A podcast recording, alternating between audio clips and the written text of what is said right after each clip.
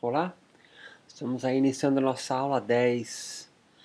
É, partindo da, do finalzinho da nossa aula anterior, nós ficamos aí ciente de algo que é importante a gente ter em mente.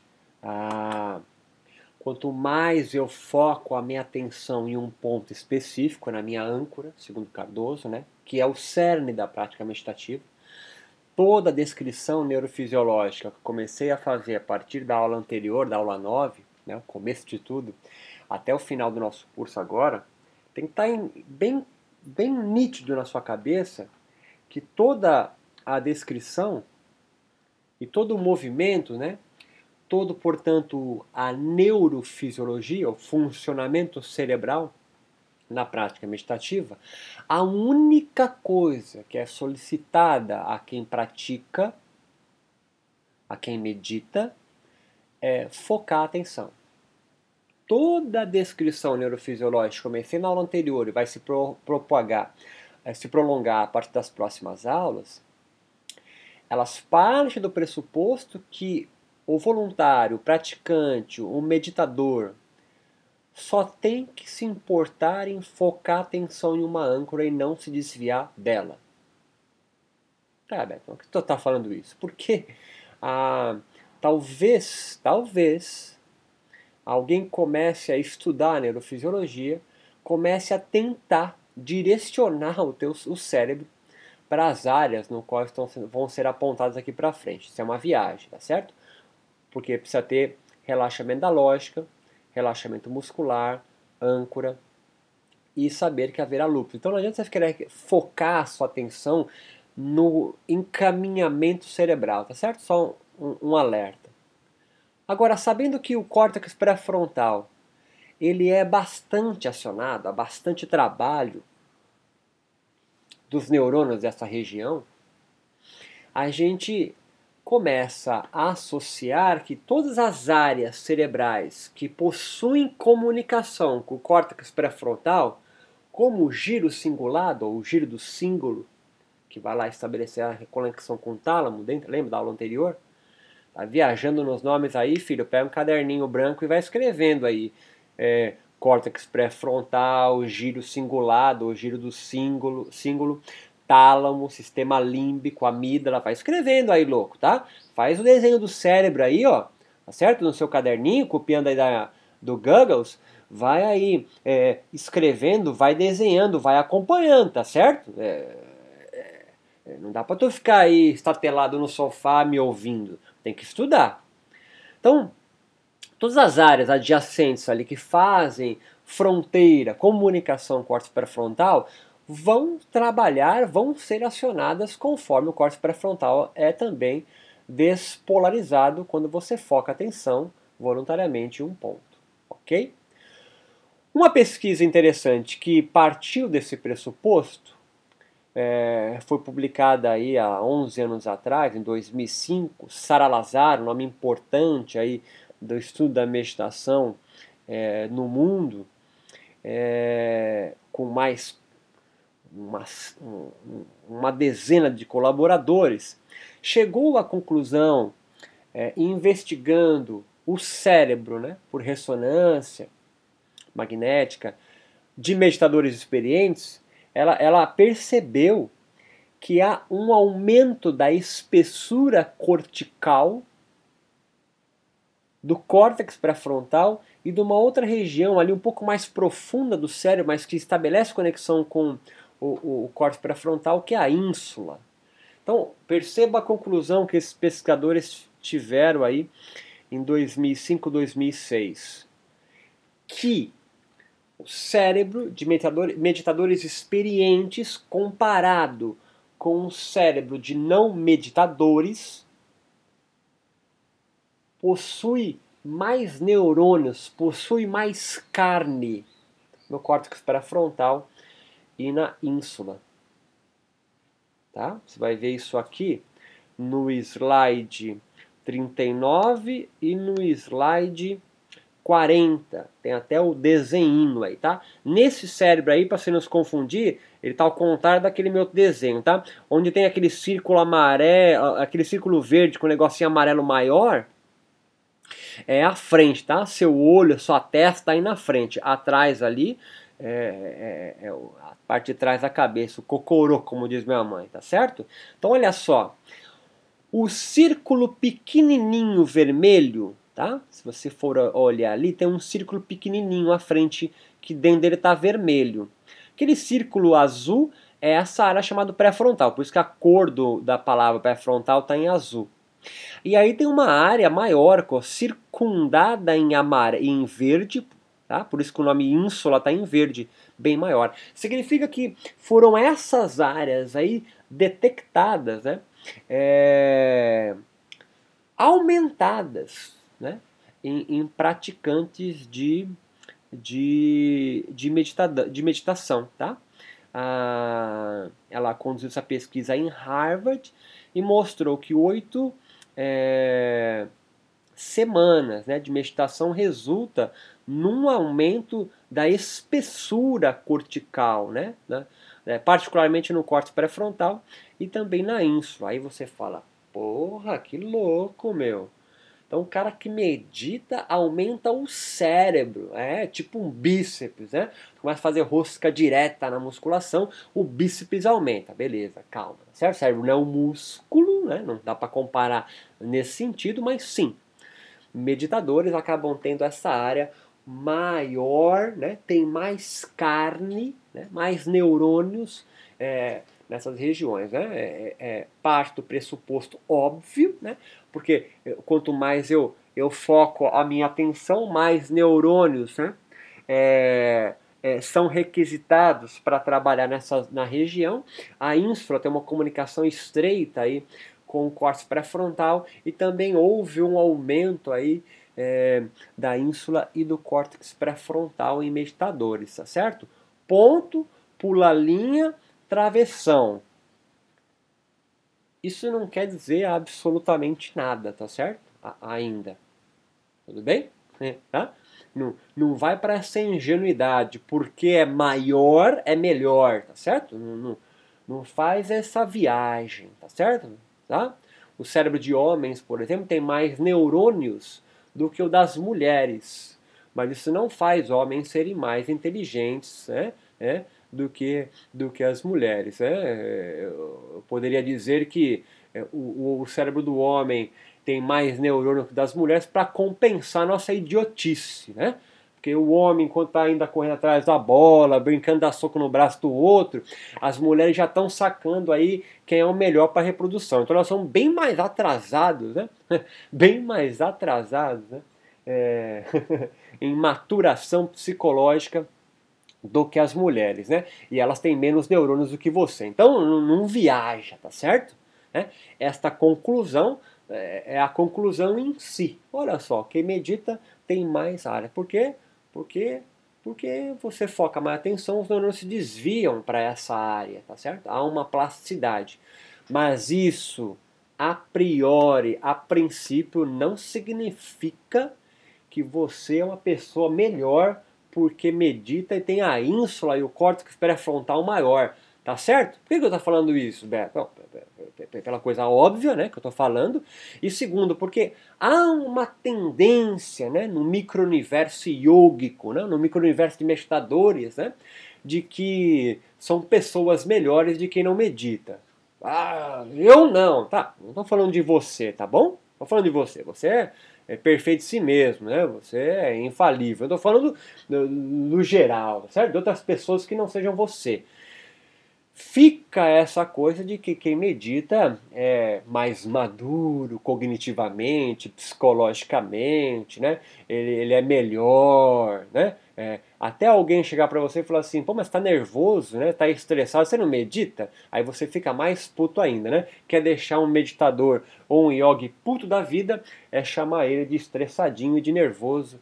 Ele fica muito bravo, isso fere o ego dele, porque ele medita e tem que ser melhor que os outros. Então, é, só tô alertando, tá certo? Porque eu vou trazer mais resultados aí benfazejos né, do, da prática da meditação, e você que medita pode começar a achar que é melhor que os outros, né? tem uma distinção porque é meditador. E quem não medita vai achar que a meditação vai resolver os seus problemas todos de ansiedade, depressão, rancor, mágoa, treta com o marido, com a mulher, com o pai. Não viaja, tá certo? A meditação não é uma panaceia, a meditação não é uma, uma, uma, uma um remédio que vai salvar você. É, das agruras da sua vida, tá certo? Pense mais com a meditação como uma ferramenta do que como a solução. Eu, conheço pessoas que meditam há muito tempo e continuam sendo idiotas como sempre foram, tá certo? Só a diferença é que eles ficam meia hora é, parados, sem encher o saco dos outros. Tá, tá bom? Tá? Não, não, não viaja, tá certo? Olha só, um outro dado interessante aqui pra gente. Parte do finalzinho da aula anterior. Né? Vou recapitular. Córtex pré-frontal é acionado porque sempre qualquer animal, olha só, qualquer animal né, foca atenção em um objeto, seja a sua presa, seja o seu predador, contanto que um não, tenha visto hoje, porque senão um corre, outro, outro, outro luta, tá certo? Né? Tô vendo o predador e o predador não me vê, né? O córtex pré-frontal é totalmente focado nele. Ou se eu estou fazendo, por exemplo, uma corrida de longa distância, as provas é, esportivas, desportivas de longa distância, como o triatlo, como o ciclismo, como a natação, como o remo, né? de longa duração, é, produzem também no, no, esportista, naquela pessoa, no, que está, no atleta que está praticando aquilo ali, um estado que a psicologia do esporte chama de flow.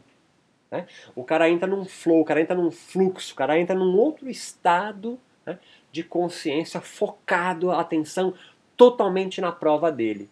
Ó, Pessoas brincando, jogando xadrez, também córtex pré-frontal é acionado, tá certo? Porque tá falando isso? Para também tirar você da cabeça que córtex pré-frontal é acionado só na meditação. Não.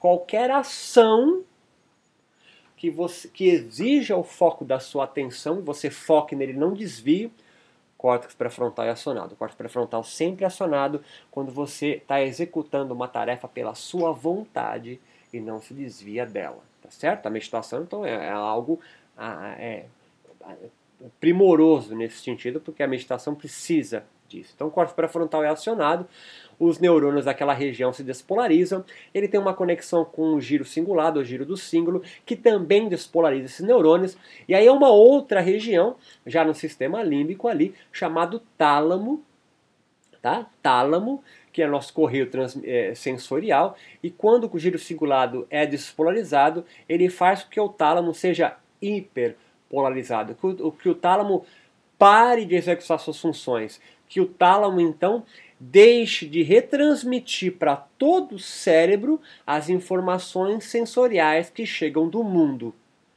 Audição, visão, tato, paladar, tudo vai chegar no tálamo, mas o tálamo não retransmite com a mesma velocidade. As informações chegam um pouco mais hiperpolarizadas, devagar. Tá? Mas você que é um aluno inteligente, perspicaz, faz, que, faz perguntas importantes, vai dizer para mim: por que, que o tálamo também não se despolariza? Se o córtex pré-frontal despolarizado despolariza, faz funcionar o giro cingulado, o giro cingulado tem conexão com o tálamo, porque porra do tálamo não continua despolarizando e ele hiperpolariza, ele, ele dorme. Pergunta excelente, meu aluno perspicaz.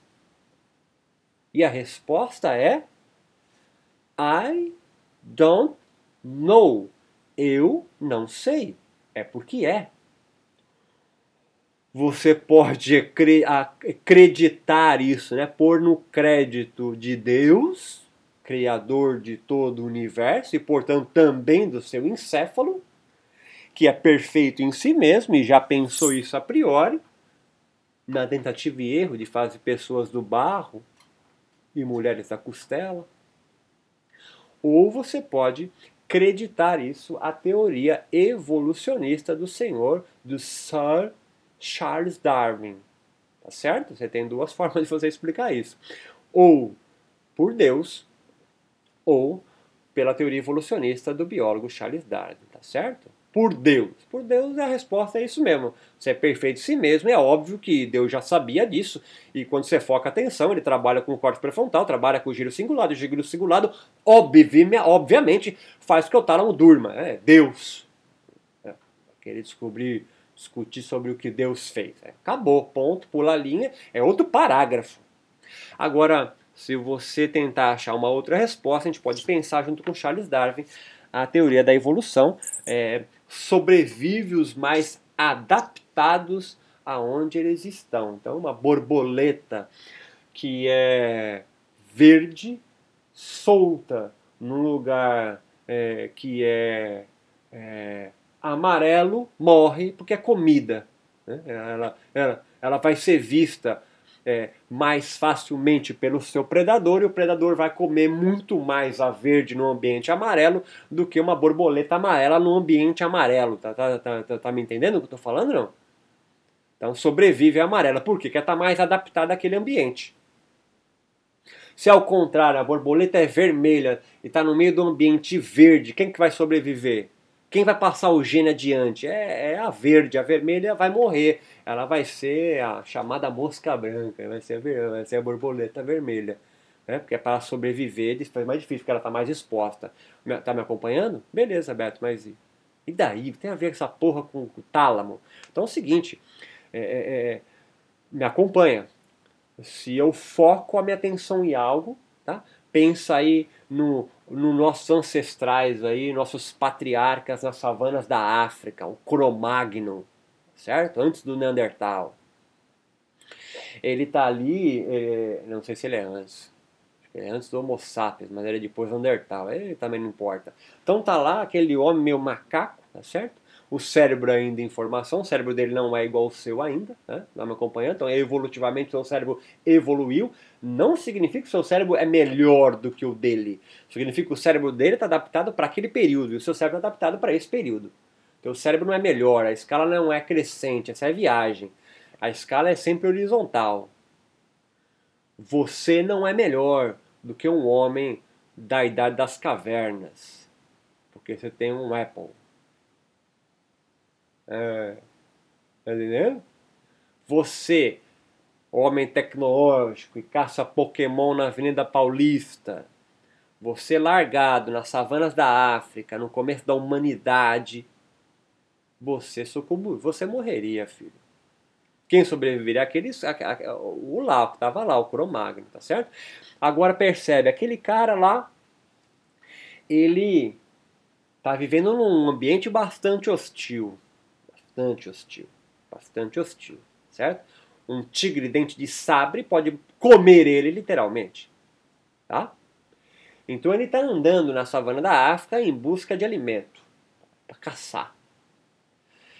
E aí ele fica cocorado numa moita com a sua lança, um pedaço de pedra, sei lá o que, que ele tem de arma, por horas, talvez dias, maybe semanas parado, focado em na espera, no aguardo de avistar a sua presa e ligado se ele não vai se transformar em presa para um outro predador.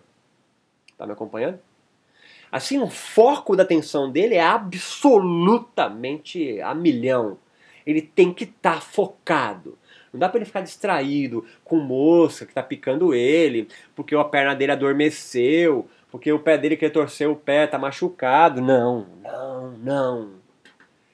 Nenhum, me acompanha, nenhuma informação sensorial que não seja direcionada, que não seja advinda da busca da presa deve atrapalhar ele. Calma. Você está me acompanhando nisso, não? Então, o nosso ancestral, de quem nós herdamos o nosso cérebro, o nosso corpo, tá certo? Está ali focada a atenção. Assim, ele não pode se distrair com qualquer coisinha que apareça. Ele tem que estar ali tudo focado. Qualquer barulhinho de galho. Ele não pode se assustar. Ai, esse barulho de galho. Não. Ele tem que estar ali. Ele ouviu o barulho de galho quebrando no chão. Ele vai virar atenção e vai ficar esperto se não é um predador ou se não é a presa que ele tem que caçar. Assim, meus amigos, assim, entendendo a teoria evolucionista de Darwin, que sobrevive o mais apto, aquele que desenvolveu, aquele que desenvolveu um tálamo que dorme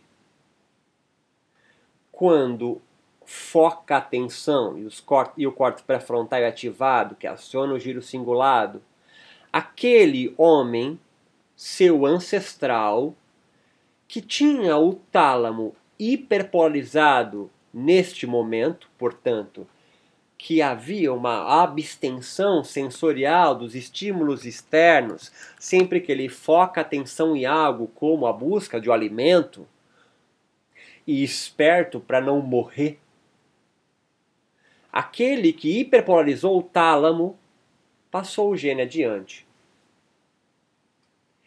E aquele, hipoteticamente, que não hiperpolarizou o tálamo nestes momentos e em qualquer é, é, é, brisa que bate, galho que quebre, um trovão que aconteça, o barulho de uma pedra que role, ele se assusta, ai, grita, sai correndo, joga uma lança de forma precipitada, porque o estímulo sensorial dele fez com que ele, ele percebesse a presa e não era, ele joga, ele é descoberto e morre pelo predador. Este que não hiperpolarizou o tálamo e toda a informação sensorial que chegava nele, ele dava uma resposta de luta ou fuga. Este morreu. Este aí não passou o gene adiante. Ele morreu na caçada. É claro que eu estou dramatizando, tá certo? É claro que eu estou dramatizando, mas para você entender. É um recurso pedagógico meu, didático. Então, se você tem cinco homens das cavernas. Caçando em cinco pontos diferentes. E dois deles não têm uma hiperpolarização talâmica satisfatória. Quando o corte pré-frontal dele é acionado, quando ele está ali buscando uma presa e ligado para um seu predador, não hiperpolariza o tálamo, se esse cara não trabalhou isso, ele vai lançar a lança, ele vai lançar a lança, ele vai lançar a pedra, ele vai jogar lá contra uma presa quando ela não existe. Ele vai tomar um susto e vai revelar o local dele escondido e um predador pode o ver e o matar. Ele pode gastar muito mais energia e assim não conseguir abater a sua presa no momento correto e morrer de fome, não levar comida para sua família. Mas aquele que hiperpolarizou o tálamo, que a, as informações sensoriais do meio não atrapalhou o foco da atenção dele,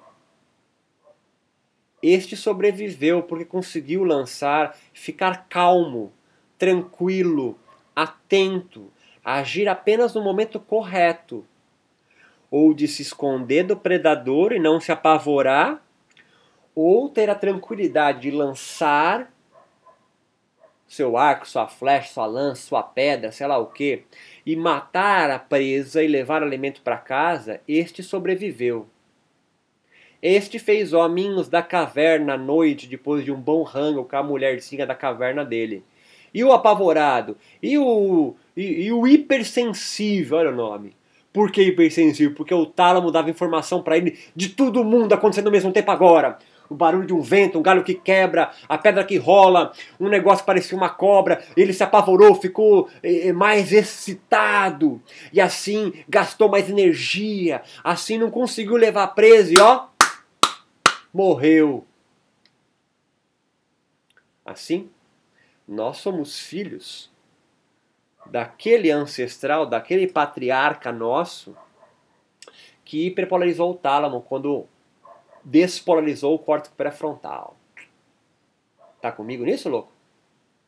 Assim, esse é um mecanismo no qual talvez na sociedade moderna, pelo tamanho de informação que nos acomete o tempo todo, o tálamo não tem conseguido diminuir sua informação sensorial e assim a gente chama isso de estresse crônico.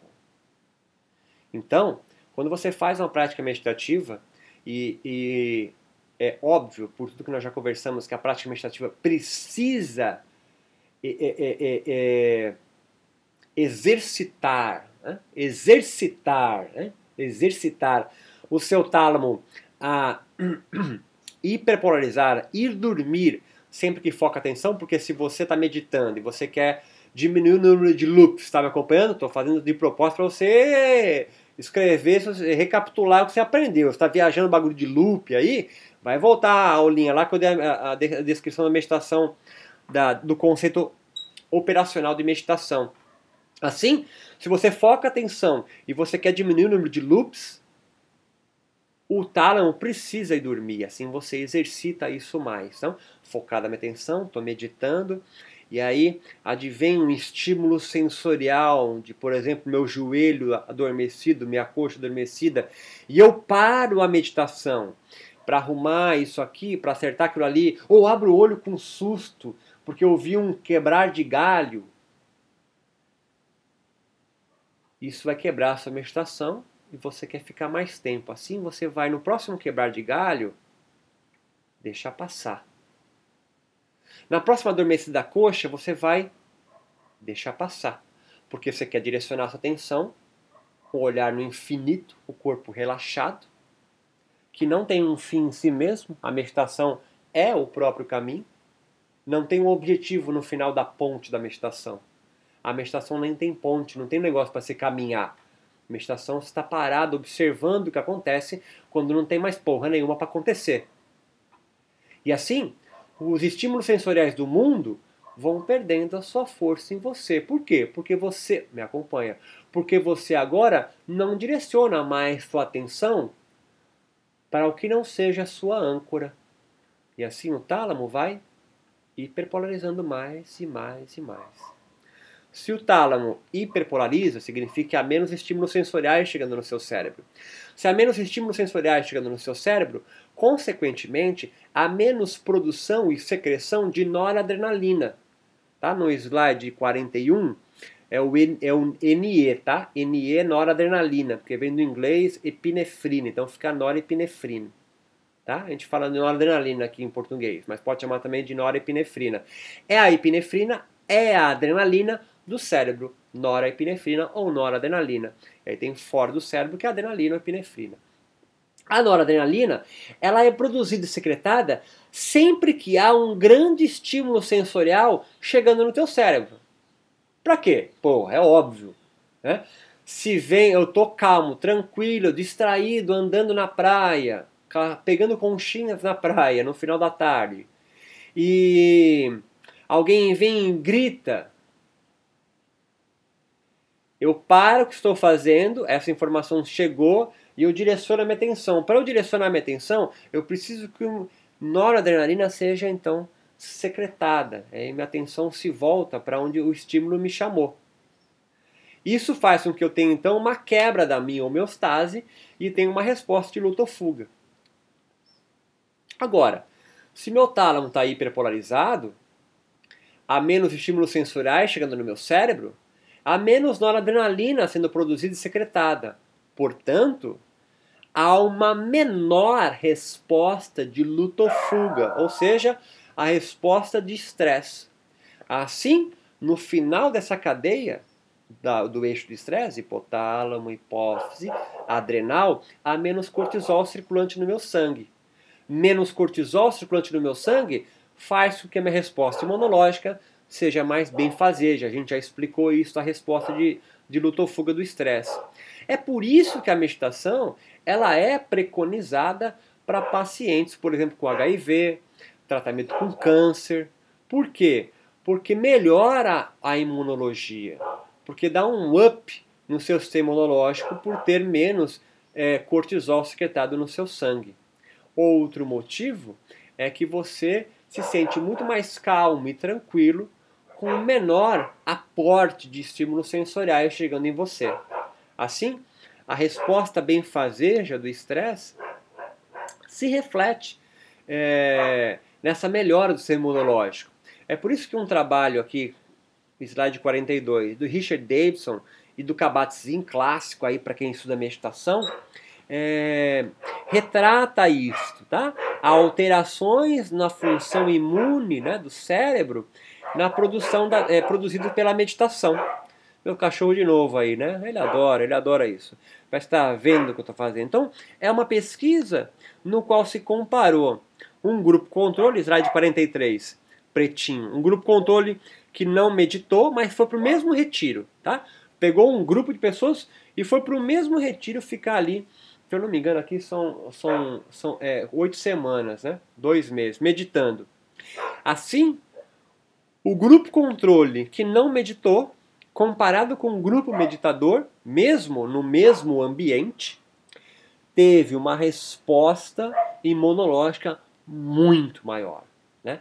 E também uma maior pro, é, é, produção aí de anticorpos. Tá? É, do mesmo slide do 43, aí, né, o gráfico de baixo. Assim, é, é demonstrado neurofisiologicamente falando que meditadores possuem uma resposta imunológica mais bem fazeja e também uma melhor produção de anticorpos por consequência disso. Qual a resposta neurofisiológica disso? Tálamo dormindo, menos estímulo sensorial no cérebro, menos adrenalina, menor resposta de lotofuga, menos cortisol, maior imunidade. Eu costumo brincar que. Ele resolveu latir aqui do meu lado agora. Eu costumo brincar que a meditação aumenta o pavio. Né? Há pessoas que nascem com um pavio curto e há pessoas que nascem sem pavio. A meditação vai aumentando o pavio. Por quê? Porque o mesmo estímulo sensorial que fazia você disparar a resposta de luto-fuga, hipotálamo, hipófise cortisol no sangue, Hoje, ele precisa ser mais força, mais estímulo. Então, se antes o latido do meu cachorro, porque tem um cavalo aqui na minha frente da, da minha casa, faz, fez, fazia com que você se irritasse, porra, esse cachorro não para de latir, que bosta. Com a meditação, esse estímulo, cachorro é, latindo, precisa ser mais, porque você não mais estoura, não mais quebra a sua resposta é, de mindfulness, a sua resposta de foco de atenção por um estímulo qualquer. Porque o seu pavio aumenta. Aumenta por quê? Porque tem menos estímulo sensorial chegando no teu cérebro, tem menos noradrenalina. E é a noradrenalina que faz o gatilho, dispara o eixo de hipotálamo, hipófise, adrenal, cortisol, o eixo de estresse. Então, por isso que a meditação, por isso que meditadores de longa duração, meditadores com horas de, de tempo meditativo, é, podem ser considerados pessoas mais calmas e tranquilas no momento de dar uma resposta, ou seja, a sua resposta ao mundo acaba sendo mais assertiva. Né? Por quê? Não porque a meditação é, faz pessoa ficar mais inteligente, não. Porque ela dá tempo de você responder não de forma automática. Não de forma. Buf, estoura. O pavio aumenta. Você se irrita. Você fica puto do cachorro gritando. Mas a tua resposta. Ela ganha um tempo, ela ganha uma janela. Ela ganha uma distensão, ela ganha um gradiente maior de você respirar, responder aquilo de uma outra forma. Talvez ficando em silêncio, o cachorro logo logo parou de latir. Parece que foi combinado, mas não foi. E aí a sua resposta não é impulsiva. E assim você vai se arrepender menos das bostas que tu falou, que tu fez. Mas é claro que você cético é claro que você, questionador, vai dizer, ah, mas também vai fazer com que eu não me lance mais na vida, não faça mais coisas que eu fico esperando. É uma forma de pensar, é uma forma de pensar, certo? É uma forma de pensar. É o que muita gente critica, por exemplo, Dalai Lama. Os jovens do Tibete hoje, há uma ala do Tibete ali, política, que critica ferozmente essa posição passiva do Dalai Lama de não tomar uma atitude concreta e decisiva para expulsar os chineses que tomaram o Tibete. Eles criticam ele. Criticam. Assim também como pessoas criticam Gandhi, que não tomou as armas, né? fez pelo uso pacífico, mas é uma forma de pensar e se posicionar no mundo. A meditação é uma forma, é uma, um estilo de vida, um modo de viver. É um modo de viver. Pode não ser o melhor, mas é um modo de viver. Né? Não viver tão impulsivo, tomar atitudes mais pensadas, né? menos de bate-pronto, como diz meu pai. Né? É, se é certo, se é errado, don't care, não me importa. Né? É por isso que várias religiões pegaram este instrumento meditação para seu trabalho próprio. E aí incutiu nele morais, é, éticas, é, formas de viver. A meditação em si, ela tem uma função, né, vamos pensar assim, neurofisiológica, apenas de amenizar, trazer um foco de atenção no presente. Né? Ela diminui a sua resposta impulsiva, sim.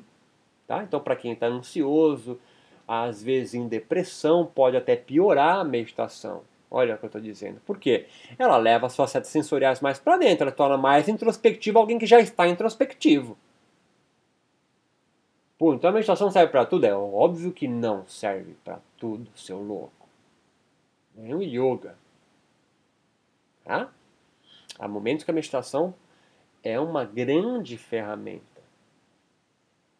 Mas pode ter um momento na sua vida que não seja. Estamos aqui apenas descrevendo no quadrado da ciência as ações neurofisiológicas que a meditação causa em você. Beleza? A gente aqui finaliza então essa aula, né? Eu queria chegar neste ponto da, da importância e por que, que se fala tanto da meditação como algo que vai minimizar o eixo de estresse é por causa disso, né? Há menor estímulo sensorial, portanto a resposta a, a um estímulo que, em geral, é o gatilho para acionar a resposta de luta ou fuga, é ser minimizado em você. É, vai ser minimizado em você. Mas há questões filosóficas para você pensar sobre isso, né? Será que eu quero ser uma pessoa assim, mais tranquila, né? Que a minha resposta tenha um, um, um tempo maior de, de, de gestação em mim? Olha para si mesmo, tá certo? Olhe para si mesmo. Agora você que está aí rangendo os dentes, querendo me xingar, porque para você é óbvio que a meditação faz bem para toda a humanidade, opa, olhe para vosso umbigo, certo? Olhe para vosso umbigo. Acaso não com a meditação não cabe. Acaso não com a meditação não cabe. Esquizofrênicos, por exemplo. Meditação não cabe, meu filho aí. tá certo? Depressivos em alto grau, né? Tem vários graus aí dessa profundidade do que é depressão. Talvez não seja bem fazer, o cara tá precisando sociabilizar, tá precisando sair para o mundo, você manda o cara ficar sentado, olhando mais e mais para dentro de si mesmo. Você acha que a angústia dele vai melhorar ou vai, vai, ou vai aumentar? Ou vai aumentar?